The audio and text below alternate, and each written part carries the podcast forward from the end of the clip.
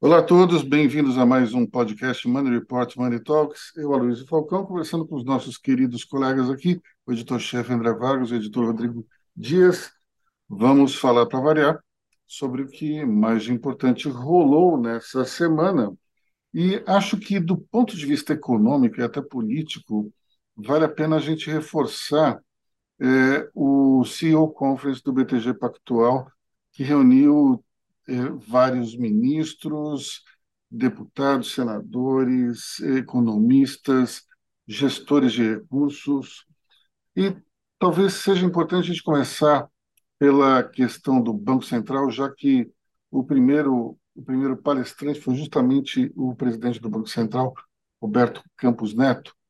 E dentro dessa confusão toda, parece que arrefeceu um pouco a pendenga entre Banco Central e Governo Federal. É, isso não deixa de ser uma vitória do ministro da Fazenda, Fernando Haddad, porque, afinal de contas, desde o início de tudo isso, ele vem pedindo serenidade e se mostrando alinhado com, com a condução das taxas de juros é, do presidente do Banco Central, apesar de admitir que essas taxas são muito altas e que elas prejudicam em muito a atividade econômica. É, deu para ver, inclusive, já é, o PIB de, de 2022, que mostrou um crescimento de 2,9%, e isso já representa uma desaceleração do crescimento, sinalizando que esse ano nós teremos uma economia um pouco travada.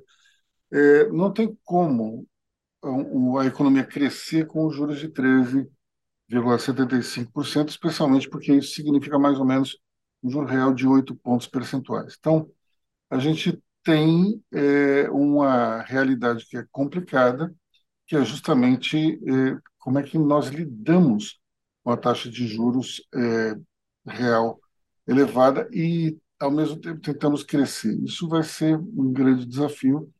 É, acredito que esse ano o PIB não vai realmente ser muito maior do que 1%, se é que a gente vai chegar a essa taxa. Mas, eh, falando na briga entre Banco Central e Lula, basicamente, o presidente Lula eh, até parou um pouco com, com, com, as cutucadas em relação ao Roberto Campos, mas eh, vale a pena a gente tocar em, em dois episódios que, de alguma maneira, fomentaram essa discussão e criaram bastante celeuma dentro do próprio PT. É, um deles, eu acho que é o fato de que Roberto Campos permaneceu no, no grupo de WhatsApp dos ministros de Jair Bolsonaro. Por que isso é um problema? Porque, afinal de contas, é a autoridade monetária independente, ele tem autonomia, ele não é, em tese, um membro do governo, ele é chefe de uma agência reguladora. Portanto, ele não deveria estar lá entre os ministros. Confere, André Vargas. Confere sim, Aloysio. Ah, de novo, né, o, pro, os problemas do Brasil, muitas, é, em grande parte das vezes, eles passam por situação de decoro.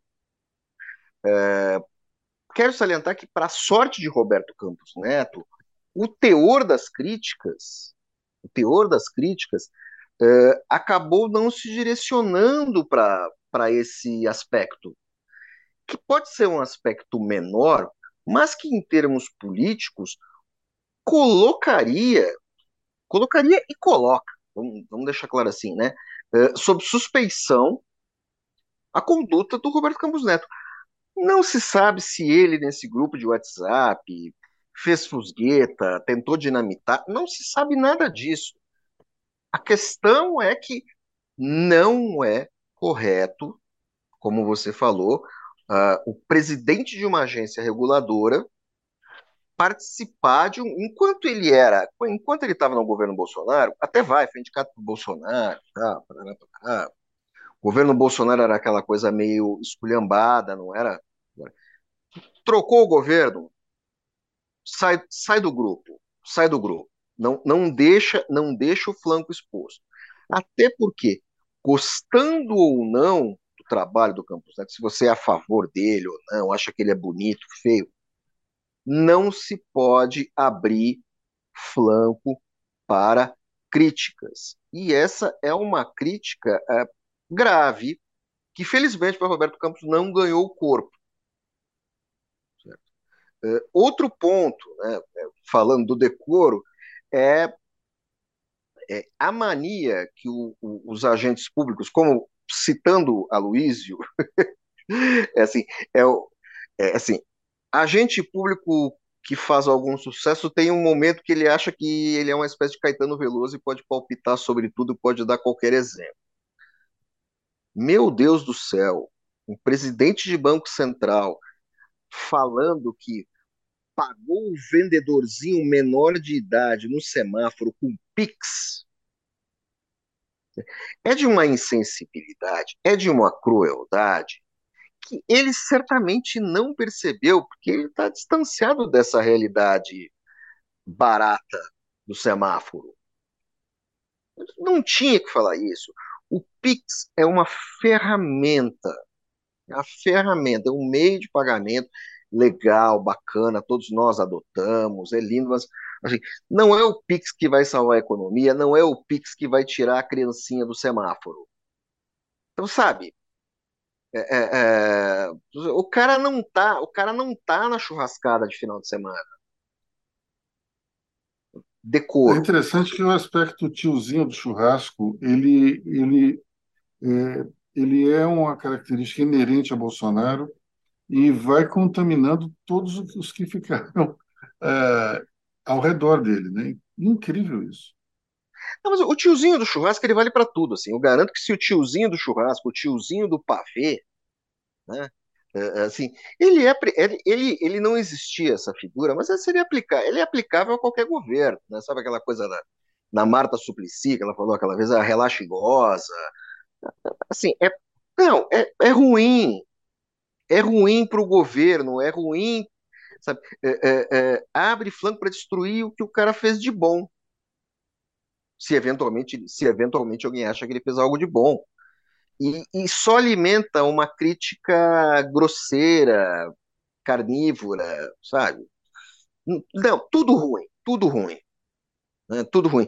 Ele, ele dinamitou os próprios méritos do trabalho dele com essas declarações infelizes.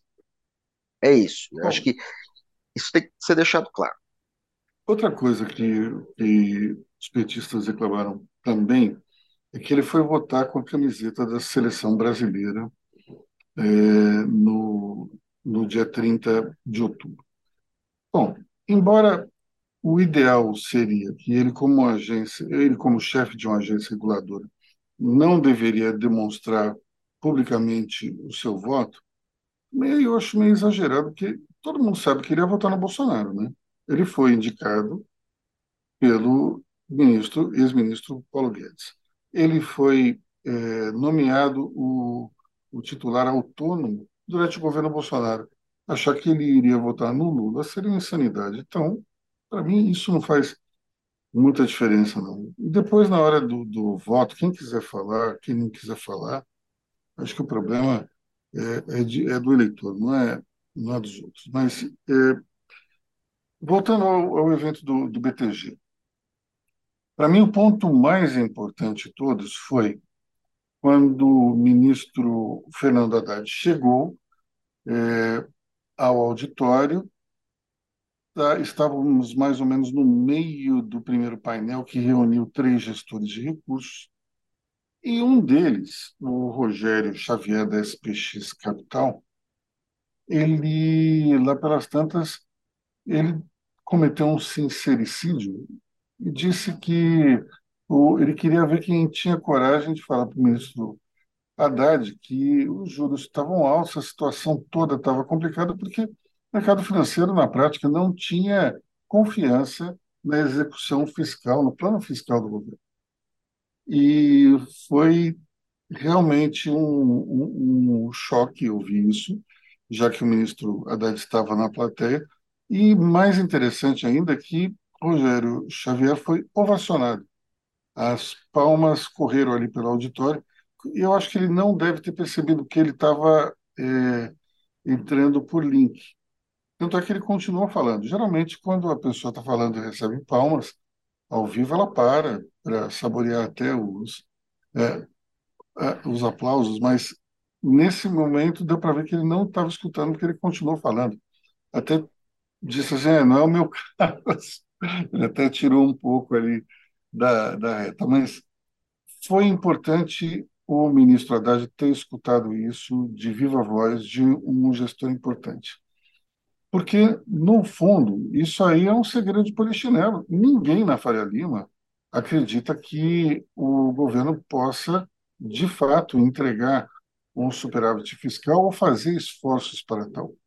É, Fernando Haddad, na, na sua fala, é, deu várias demonstrações de que ele está empenhado em fazer o governo é, chegar a uma meta fiscal razoável, falou é, de possibilidade de aumento de arrecadação, falou também é, sobre esforços que o governo vai fazer para reduzir gastos. E aí que está o grande problema. Reduzir gastos nunca foi exatamente uma vocação do PT. Então, quando a gente escuta o ministro da Fazenda falar isso, realmente acaba suscitando dúvidas é, na plateia, é, nos, nos é, espectadores, eram mais de 50 mil inscritos para ver as palestras online. Então, é, essa situação, de fato, ela pode é, causar algum desconforto para os membros do governo, mas é preciso que se diga isso, é preciso que se verbalize e que é, o governo embarque nesse, nesse esforço de reduzir gastos. André Vargas. Meu caro, um governo como esse que está aí, independente de ser PT, direita, esquerda e tal, assim, ele até pode aumentar a arrecadação, mas reduzir gastos sem uma reforma administrativa só se dá por duas maneiras. Ou você faz umas privatizações aí meio meio no chute, ó, vamos tirar isso aqui da frente. O que não tem muita coisa para privatizar na esfera na esfera, tirando o Petrobras, que é uma briga que é uma briga grande, não tem muita coisa para cortar. O governo não vai cortar gasto social, certo? Pelo contrário. Então, assim, vai ter que desinvestir. Sim, você vai ter que desinvestir em algumas coisas. E isso aí certamente é infraestrutura, obra. Então, temos que nos. Assim, isso se o que o Haddad falou for cumprido. Então, assim, há, há, limitações nessa, nessa promessa. Você tem uma necessidade de gasto social, sim, tal, parará, parará, mas vamos ter que. Assim, o governo vai ter que fazer um, um bem bolado, bem razoável de tudo isso. Né? É lógico que se a economia voltar a crescer lentamente, você tem uma diminuição no gasto social, porque é meio que automático, as pessoas não perceberam, né? O, o grande parte da população que recebe Auxílio Brasil, principalmente no, nas grandes cidades, grandes quando o cara consegue uma grana, ele vai lá e pede para sair. As, as, pessoas esquecem disso. A gente fica muito concentrado naquela coisa de, ah, porque 50% dos participantes do 8 de janeiro receberam Auxílio Brasil em algum momento. Não. Tem, sim, grande parte dos brasileiros são honestos, corretos, querem aquela ajuda e depois de, de, de, de receber, eles cancelam isso e vão dar para outra pessoa. Então, eu acho que né, se a economia der uma melhoradinha, o governo vai fazer uma coisa feia, que a gente não, não fala, que é imprimir dinheiro. O governo vai fazer, dá para imprimir. Detalhe, nesse momento dá para imprimir dinheiro porque a economia não está, a capacidade de produção ela não está completa. Se você imprime dinheiro com capacidade de produção completa, uh, a full, aí você gera inflação. O governo vai, vai, imprimir uns lobo-guará ali, vai distribuir para a moçada. Tem, tem isso também. Agora, tem que ver qual é o alcance de tudo isso que o Haddad falou. Em ele cumprindo tudo que ele falou. É isso. É, mas o, o, o, momento agora não seria mais de sinalização do que de ação propriamente dito? É, o, o Haddad ele tem agradado a parte do mercado por ter um discurso simples e ponderado. Ele não quis inventar roda, pelo contrário, até, até então ele está querendo antecipar a âncora fiscal, né? É, é, é, não está querendo inventar roda nenhuma. É, parafraseando Márcio França, né? Haddad seria um tucano dentro do PT? É, é, um tucano, um, um, tucano com roupa de arara vermelha. A, a, a sessão, a, a, o que você falou, Rodrigo, é muito correto, né? Mas assim, sinalização tem prazo de validade. E, e o, que, o que esse governo hoje precisa é mais do que sinalização. Porque a, é, é muito interessante, né? A paciência, a paciência com a esquerda, a paciência da Faria Lima com a esquerda é menor do que a paciência que ela tem com, com o, o, o, o ex-Chicago Boy e sua companhia. Esse Chicago Boy eu falo porque o, o, o, o ex-ministro da Economia, depois do seu desempenho, ele é um ex-Chicago Boy. Né?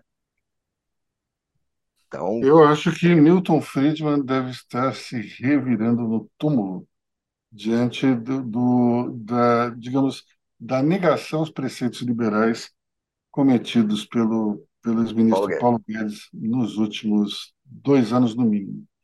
Então, complicado, realmente complicadíssimo. Só que é, vamos aí é, dar um voto de confiança no ministro Haddad, Acho que tem um, um lado interessante. Ele falou algo importantíssimo ali no BTG, que foi o seguinte: a autoridade monetária, que é o Banco Central, precisa falar com a autoridade fiscal, que é ele. É, não adianta eles ficarem é, numa, numa troca de gentilezas pela, pela imprensa, porque, no fundo, no fundo, somente a política monetária não segura a inflação, somente a política fiscal não segura a inflação, é preciso uma combinação das duas, e aí que é o problema, quando você tem a autonomia do Banco Central, que, que é o que eu defendo, diga-se passagem. Mas ela cria um ruído dentro da condição econômica, porque o Banco Central deixa de ser submetido aos desígnios da Fazenda e, portanto, ele pode tomar uma direção um pouco diferente ou velocidade diferente em relação a mesma direção. Então, é, é preciso, como disse o ministro Haddad, trocar figurinhas, porque senão o, o Banco Central vai para um lado e eles vão para o outro. É, achei interessante que na reunião do Conselho Monetário Nacional não se discutiu muito o ponto que, que acabou sendo, sendo bastante é, ventilado, que foi a meta da inflação. É, essa meta daí, ela tem, ela tem um, um lado bom, um lado ruim. O lado bom é que ela cria, digamos, ela segura e refreia expectativas, e expectativas, como a gente sabe, são um, um dos combustíveis da inflação. Quando você acha que a, o preço vai subir, você reajusta o preço. Você não espera geralmente ele, ele, ele subir. É a chamada inflação inercial. Agora, o lado ruim da meta é que ela está, de fato, muito baixa. Acho muito difícil a gente chegar ao, ao final do governo com é, 3,25, é isso? Ah, o centro da meta? 3,25, né? Acho difícil a gente chegar ao final do ano com, com essa meta. Então, se você leva a meta em consideração é, lato senso, os juros têm que subir mais do que em tese deveriam, justamente para você fazer frente a, ao que você gostaria que chegasse ao final. Então, acho, acho que tem um lado ruim também. Porém, como o próprio ministro Haddad já falou, a inflação é feita de expectativa. Se você aumenta a meta da inflação, você turbina a expectativa. Turbinando a expectativa, você tem um, um período mais inflacionário. Agora, para encerrar essa discussão, é, me parece que a gente não pode eh, deixar de, de esquecer uma coisa importante. Quando a inflação está em alta, como está, assim, no último mês, pelo menos, a gente viu que os preços estavam se movimentando para cima. Quando você tem esse movimento, não adianta querer baixar os juros na marra, porque daí você só vai dar é, velocidade alta de preços. Então, dentro desse, desse contexto, é, infelizmente, nós temos que lidar, ou melhor, conviver com a taxa um pouco mais alta alguns, por algum tempo. Caso contrário, é, o, o, a inflação vai recrudescer e esse é o grande problema que parece que o pessoal do PT não entende. Se você abaixa o juro, você aumenta a inflação. Se você aumentar a inflação, os principais prejudicados são as classes mais baixas, porque elas não têm condições de proteger o próprio capital. E tudo bem que não é um capital grande, mas você tem que pagar as contas do dia a dia. Aquele salário tem que durar o mês inteiro. Se você não tem como proteger aquilo que está na tua conta, como é que como é que vai ser? Esse é o principal problema. A inflação acaba sendo um imposto pernicioso para o mais pobre, e quanto mais rico ele tem uma conta remunerada, ele pode botar o seu dinheiro para render, e isso tudo é, é bastante injusto. Enfim, é, outro ponto importante ali do, do, do BTG, do, do ministro foi que ele disse que é, a proposta é, de reforma fiscal deve ficar pronta em, em março, é, antecipando um mês da, da expectativa que todos tinham. E ele já deu uma, uma pista dizendo que a indústria paga pouco, é, paga muito imposto perto dos demais setores e que os ricos pagam mais, menos imposto do que os pobres.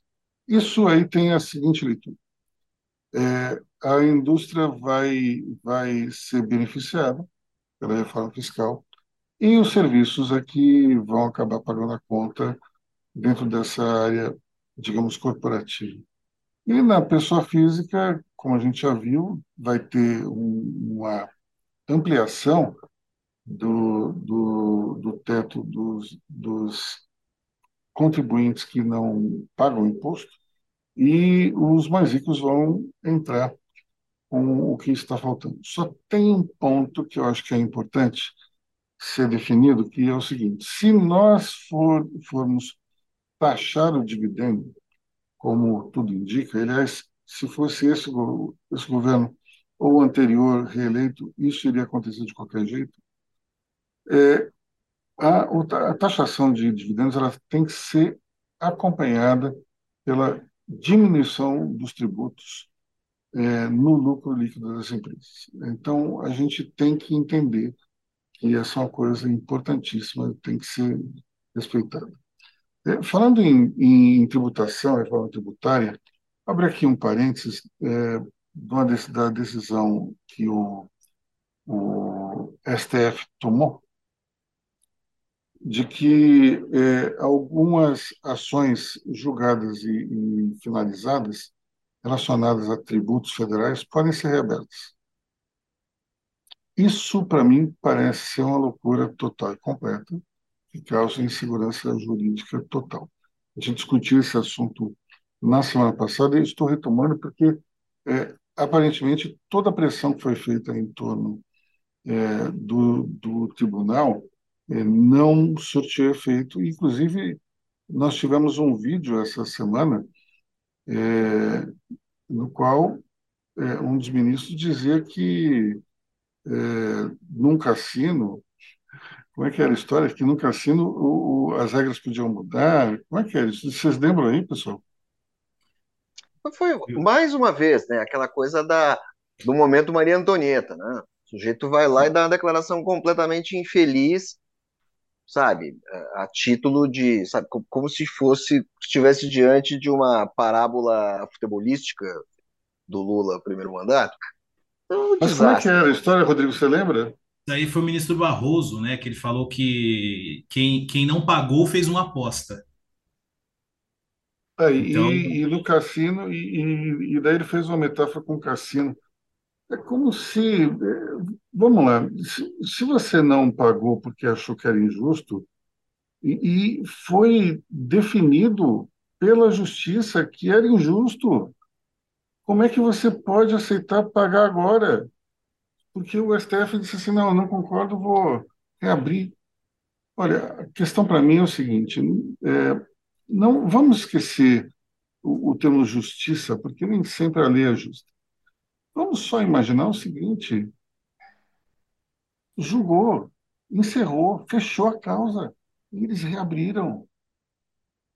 Aí como é que você faz? Alguém foi condenado por assassinato, está lá na cadeia há 20 anos, aí você reabre e diz assim, "Ih, não, a gente se enganou, não é ele. Então, como é que faz? É a mesma coisa. É, enfim, André Vargas. É o seguinte, tal- talvez seja mais simples, né? Porque talvez seja mais, talvez é, no momento que você vá para um TJ, no momento que, mas principalmente para um STJ e para um STF, talvez seja necessário que os ministros passem é, por aulas de economia, por não de direito econômico, mas por aulas de economia básica, para entender que não dá para ficar mudando, sabe, a regra a toda hora. Então eles vão lá, podem ter aula com o pessoal mais esquerdo da Unicamp, com o pessoal mais da direita da FGV e tal, assim. Mas tem que ter o, tem que ter uma noçãozinha básica. Não é porque o cara está no STF que ele pode também sair dando uma de Maria Antonieta. Novamente a Maria Antonieta pairando sobre a delirante realidade brasileira. É. Bom, é, Só dentro fazendo dessa, uma, dessa- só fazendo um adendo, Luizio, é, o ministro Barroso ele disse que se você for num cassino e fizer uma aposta, você está num quadro de insegurança jurídica e pode ganhar ou perder. De modo que a partir do momento que o Supremo diz que o tributo é devido, quem não pagou ou provisio- ou provisionou fez uma aposta. bom, lamentável. É, é a única coisa que eu devo dizer. É, em relação a essa ignorância de, de, da questão econômica, é, nós temos também dentro do, do, do PT uma corrente de economistas que acham que os juros estão altos e devem ser baixados na marra, porque, afinal de contas, é, o juro não é exatamente um instrumento de política monetária eficaz. Bom, é, até onde eu saiba, toda vez que você tem uma expansão, você consegue enxugar a base monetária através do aumento de juros, você desaquece a economia e, portanto, permite é, uma queda ou um, um resfriamento na alta de preços. Isso é uma lei meio que básica da economia. Mas, é, ultimamente, tem havido um, uma corrente que questiona tudo isso é, incluindo o economista André Lara Rezende, que, pelo jeito, tem uma vontade assim, quase que incontrolável de ser nomeado presidente do Banco Central. Bom, se isso acontecer, é, nós teremos um, um, grande problema, porque aparentemente ele acha que não existe nenhuma correlação entre juros e, e inflação. Inclusive, ele deu uma declaração, se não me engano, no jornal Valor, é, afirmando que É, no plano, no plano real, é, a questão dos juros, não foi os juros que, que baixaram a inflação. E, de fato, a âncora fiscal, a âncora cambial, ela teve um, um, um papel preponderante aí na, na quebra da inércia inflacionária. Só tem um detalhe. Nos três anos subsequentes a, ao plano real, o juro estava nas alturas, sendo que em 98 o juro de, era de 26%, se não me engano, a inflação de, foi de 1,95%. Se isso não é juro real alto, eu não sei o que que é. Então, é, até fiz uma brincadeira aí que é, o Nelson Rodrigues escreveu uma peça nos anos 50 chamada Bonitinha, mas Ordinária. E essa peça se chamava Bonitinha Mais Ordinária ou Otto Lara Rezende, que vinha a ser o pai de André Lara Rezende. É, por que, que tem esse nome, é, esse segundo nome? Porque Otto Lara Rezende era autor de uma frase dizendo que o mineiro só é solidário no câncer. Essa frase é repetida à exaustão durante a peça. Bom, diante de tudo isso, eu poderia dizer que é, a proposta é, de baixar os juros para combater a inflação é bonitinha, mas ordinária. Ou André Lara Rezende. Nós temos aí uma segunda versão para, para o clássico de Nelson Rodrigues. E para terminar aí a, a galeria dos xistes em torno dessa maluquice eh, econômica heterodoxa que estão inventando, é, nós podemos também lembrar de, de uma outra frase, essa do avô de Roberto Campos Neto, o Roberto Campos original, que dizia o seguinte: o PT é um partido onde os, no qual os trabalhadores não trabalham, os estudantes não estudam, é, e qual que era a última? Não lembro mais. Só que a gente pode, é, pode acrescentar, e dos economistas que não acreditam nas leis da economia, porque achar que você pode combater a taxa de a, a inflação com taxa de juros decrescentes, realmente, para mim, é uma maluquice. Bom, é, vamos encerrar falando de Americanas. Americanas teve aí um, uma, os acionistas é, referenciais. É, eu acho que só o fato deles terem saído é, do controle um pouco antes da confusão já é meio suspeito, vocês não acham? Meio esquisito isso aí, né? Mas, enfim, vamos dar o benefício da dúvida. Bom, os acionistas de referência propuseram é, injetar 7 bilhões, o que realmente não faz nem cosquinha no grande problema enfrentado pela, pelas americanas. Então, nós é, temos aí uma situação tanto quanto complicada, porque existe uma máxima no mundo dos negócios que também se, se aplica aos matrimônios, que é a seguinte: é melhor um final horroroso do que um horror sem fim. É, nós estamos começando a entrar num horror sem fim nessa história da, da americana. Vocês não acham, não? Também tem o seguinte, né, Luiz? Tem muito do modus operandi deles. Eles seguraram né, os, os qualificados, seguraram o máximo que deu para que eles fizessem oferta. O que, que eles querem fazer? Eles querem pagar a dívida deles com desconto. E um belíssimo desconto. Né? No mínimo de 20 para 7, mas o total é 40, porque tem as dívidas, você tem as dívidas de mais longo prazo. Então, assim, você pegar, pegar 20 e liquidar com 7, é, você está você tá ganhando dinheiro na própria falência. Né? Você está fazendo da sua falência um bom negócio para você. É, você está você tá transferindo para os bancos a, a conta. Você foi um mau gestor. Porque, afinal de contas, se a empresa estava com um rombo de 40 bi, o modelo de negócios é inexistente, né? Se você só conseguia pedalar é, as custas de uma fraude fiscal, é porque o teu business deixou de ser é, rentável. E, e para quem entrou recentemente numa, numa loja da rede, é, e só, é, você só via chocolate e, e TV da Samsung. Realmente é, é um mix esquisitíssimo. Bom, além de, de ter gerido mal o negócio, fizeram a fraude. É, isso é, isso é incontestável. Você pode dizer ah, a fraude foi do, do ex-CEO, a fraude contou com a conivência do Beto Sicupira. A fraude contou com a conivência de todos os grandes acionistas. A gente não sabe direito o que, que é, mas o fato é que houve uma má gestão, houve uma fraude.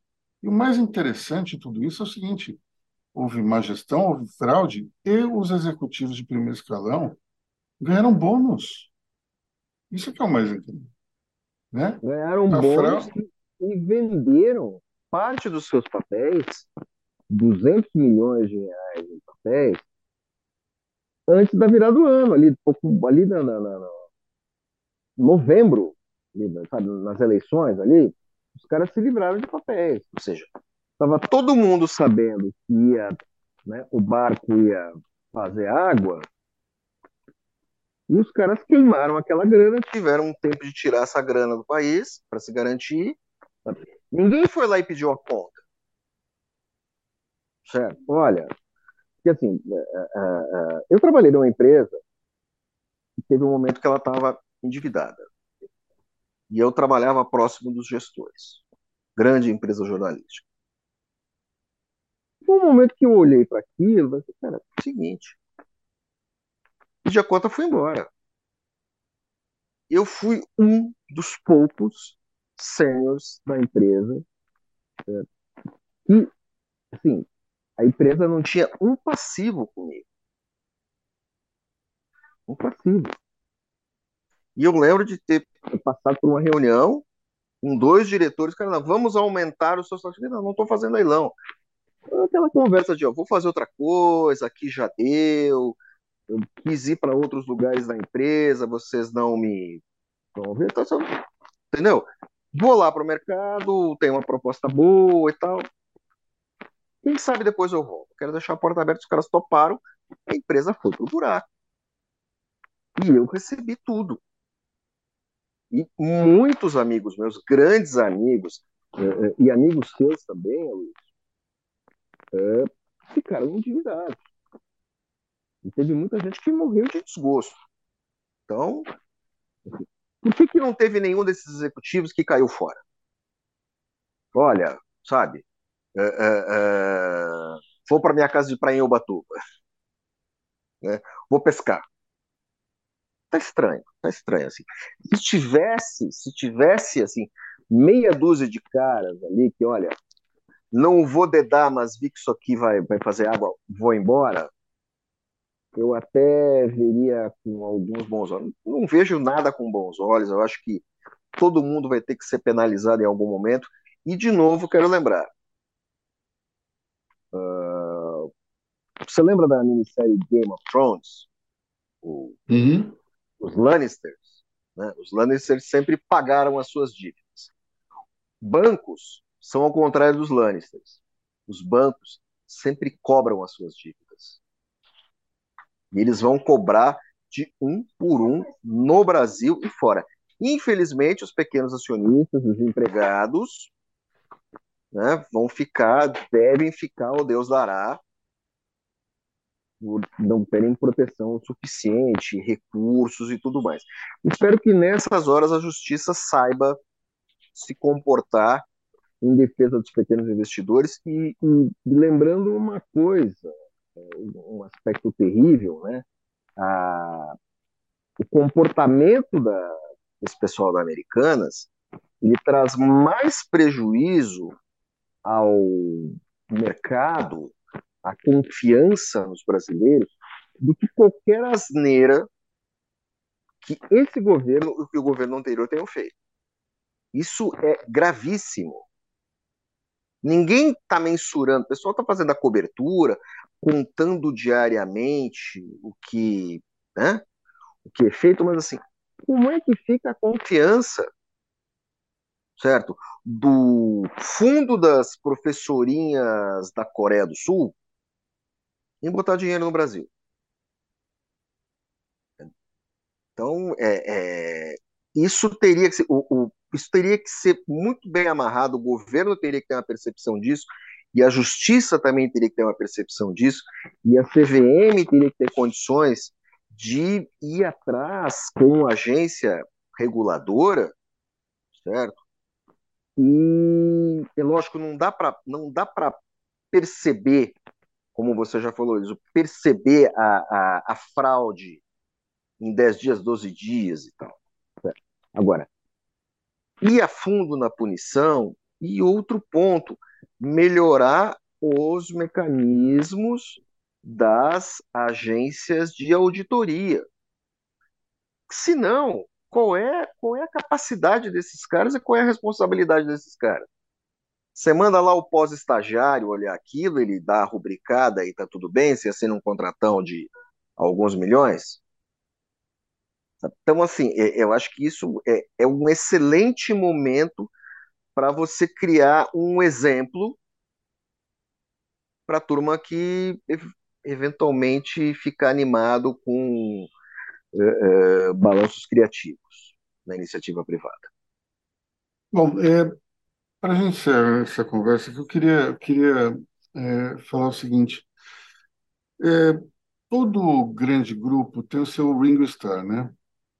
O Ringo Starr, ele, ele até eu acho que é um tanto quanto é injustiçado, porque ele, ele é um dos poucos bateristas que mantinha o ritmo e tal, mas ele é um tanto quanto limitado em termos criativos, então ele é considerado menos talentoso dos Beatles.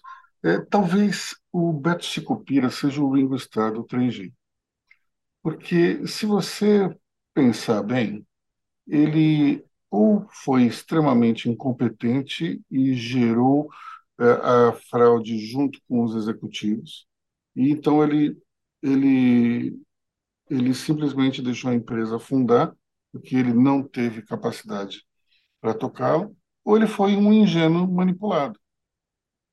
Ele, ele engoliu uma fraude perpetrada pelos seus executivos, sendo que todos os, os funcionários de primeiro escalão diziam que o Beto Sicupira ele estava no dia a dia da empresa, ele dava ordens diretas, ele era uma espécie de CEO informal.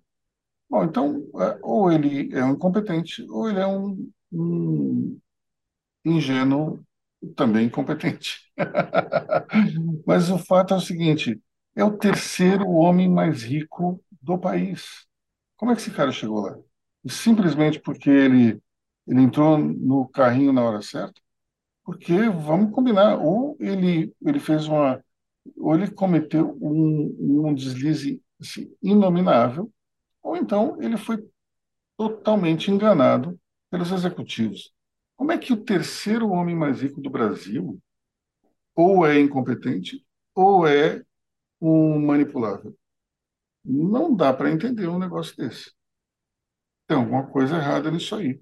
Ninguém vira o terceiro homem mais rico do mundo só surfando numa onda por sorte. Vamos combinar o seguinte: Jorge Paulo Lema e Marcel Teles, que são os outros mais ricos aí do, do 3G, não são as pessoas mais bondosas da face da Terra. Por que, que eles deram é, a oportunidade do Beto Sicupira ser o terceiro homem mais rico do mundo? Alguma característica esse cara tem. Ele não está onde ele está por uma, por um, uma coincidência, por uma, um golpe de sorte.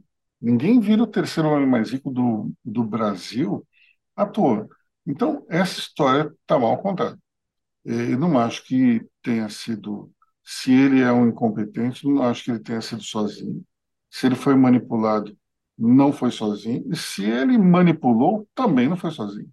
A história está esquisita. Ela precisa ser melhor analisada. Diga, Rodrigo Dias. Um outro questionamento: Beto Sicupira teria sido incompetente ou inocente só na Americanas? Em outros negócios também? É, parece que dentro do grupo 3G é que ele tinha, de fato, o, o, a maior proximidade, né? É, nós tivemos, se não me engano, na Kraft, um problema também contábil no passado. Na Kraft, né?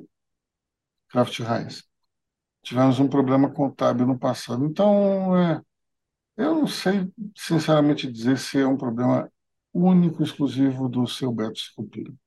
Acho que eu acho difícil uma pessoa chegar onde ele chegou, é, por sorte, sendo incompetente ou sendo uma pessoa ingênua. Isso simplesmente não faz sentido. Então, para mim, é, precisa ser analisado melhor, esse caso precisa ser estudado mais a fundo, mas a impressão que eu tenho é que ele não estava sozinho nessa, nessa confusão toda aí. Acho muito difícil. E agora é, que a confusão veio à tona, o, o trio tenta é, economizar ao máximo a conta que eles têm que pagar na, na empresa. Acho que os bancos não vão topar e se eles esticarem a corda demais, a empresa corre o risco de, de quebrar.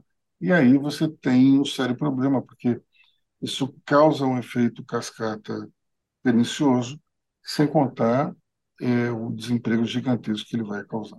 Então, vamos torcer para que os bancos consigam se entender com o 3G. O 3G tem que aumentar essa, esse aporte, 7 bilhões não resolve nada, e os bancos vão ter que ceder um pouco também, mas não nesse deságio gigantesco que o 3G está tá querendo. Até imagino que eles vão topar um deságio em torno de 30%, mas o, o, o que o 3G está querendo é, é, é, um deságio gigantesco. Então, é, se fosse, digamos, uma empresa que não tivesse acionistas de referência com lastro, imagino que os bancos dariam um deságio alto, mas não é o caso. Então, é, vamos aí esperar cenas dos próximos capítulos. Bom, pessoal, é, é isso aí. André Vargas, considerações finais. Você que ainda está tomando é, drogas é, prescritas pela lei ou não? Estou tomando drogas prescritas pela lei e, e também estou tomando algumas drogas que não tiveram muito efeito, lembrando uh, uh, algumas drogas uh, com canab canabidiol. Né? Não, Mas... para você não teve efeito? Não, no meu caso, para dor, não. Assim, eu fico sonolento e com dor. Você sabe que no meu caso, o canabidiol resolveu que foi uma beleza. Mas eu tenho a impressão que eh, você está no pós-operatório, né? Tô, tô no pós-operatório. Acho que depois pode ter algum efeito. Não, eu acho que no pós-operatório você tem que trabalhar com, com as pesadas. Mas o canabidiol, no meu caso, eh, ele funcionou muito bem, mas é porque eu estava numa fase eh, do, do quadril sem, o fêmur sem a cartilagem, não batia direto assim, mas não, se eu ficasse parado, por exemplo, eu só sentia um latejamento, não sentia uma dor. E o grande problema era quando eu começava a andar ou quando eu levantava. Então, aí doía bastante. Depois, até que era suportável. O canabidiol me ajudou muito é, a, a gerenciar essa dor até que eu pudesse operar de novo. Mas é, talvez seja uma questão de dosagem também. Eu lembro que no início eu comecei a tomar e não estava acontecendo nada, eu só tinha uma sonolência, como você falou, e, e continuava sentindo dor. E só que daí o médico disse: não, não, você está tomando uma dose subdimensionada. Ele ampliou o número de gotas e também distribuiu a dosagem durante o dia. Aí eu fiquei bem melhor. Continuava sentindo dor, é verdade, mas, mas deu uma melhorada. É, eu acho que talvez passando essa fase mais, mais complicada, é, talvez melhore. Mas, ó, pessoal que está escutando, é, a gente não tentem isso em casa, tá? Isso aí, é, é, utilizar esse tipo de substância, você tem que ouvir um médico, saber exatamente qual é o teu problema para poder, poder utilizá-lo. E, e o mais importante Outra hum. coisa, né? Para trabalhar em Money Report, estamos aqui para, para ser da equipe masculina de Money Report, é preciso ter graves problemas é, no quadril, no fêmur, no joelho e na tíbia. Isso já é, entendeu? Quem não tiver essa condição, é, quem, não tiver, quem, quem tentar entrar em Money Report e não estiver nessa condição, é cotista. Bom, e tem um detalhe importante também para a gente encerrar aqui, que é o seguinte: canabidiol não dá barato, viu, pessoal? Só o THC, mas o CBD não dá barato nenhum. Agora, dependendo da quantidade que você tomar de tramal, André Vargas, dá um certo barato, viu? Não, não cheguei nessa parte ainda. Não cheguei nessa parte ainda. Eu acho Bom, que agora nem, nem, nem vou chegar. Bom, no meu caso, assim, quando eu estava tomando uma dose alta da, na primeira operação, e daí começou a baixar a dor. Só que a dose continua alta por alguns dias. Eu confesso que dá uma certa viagem.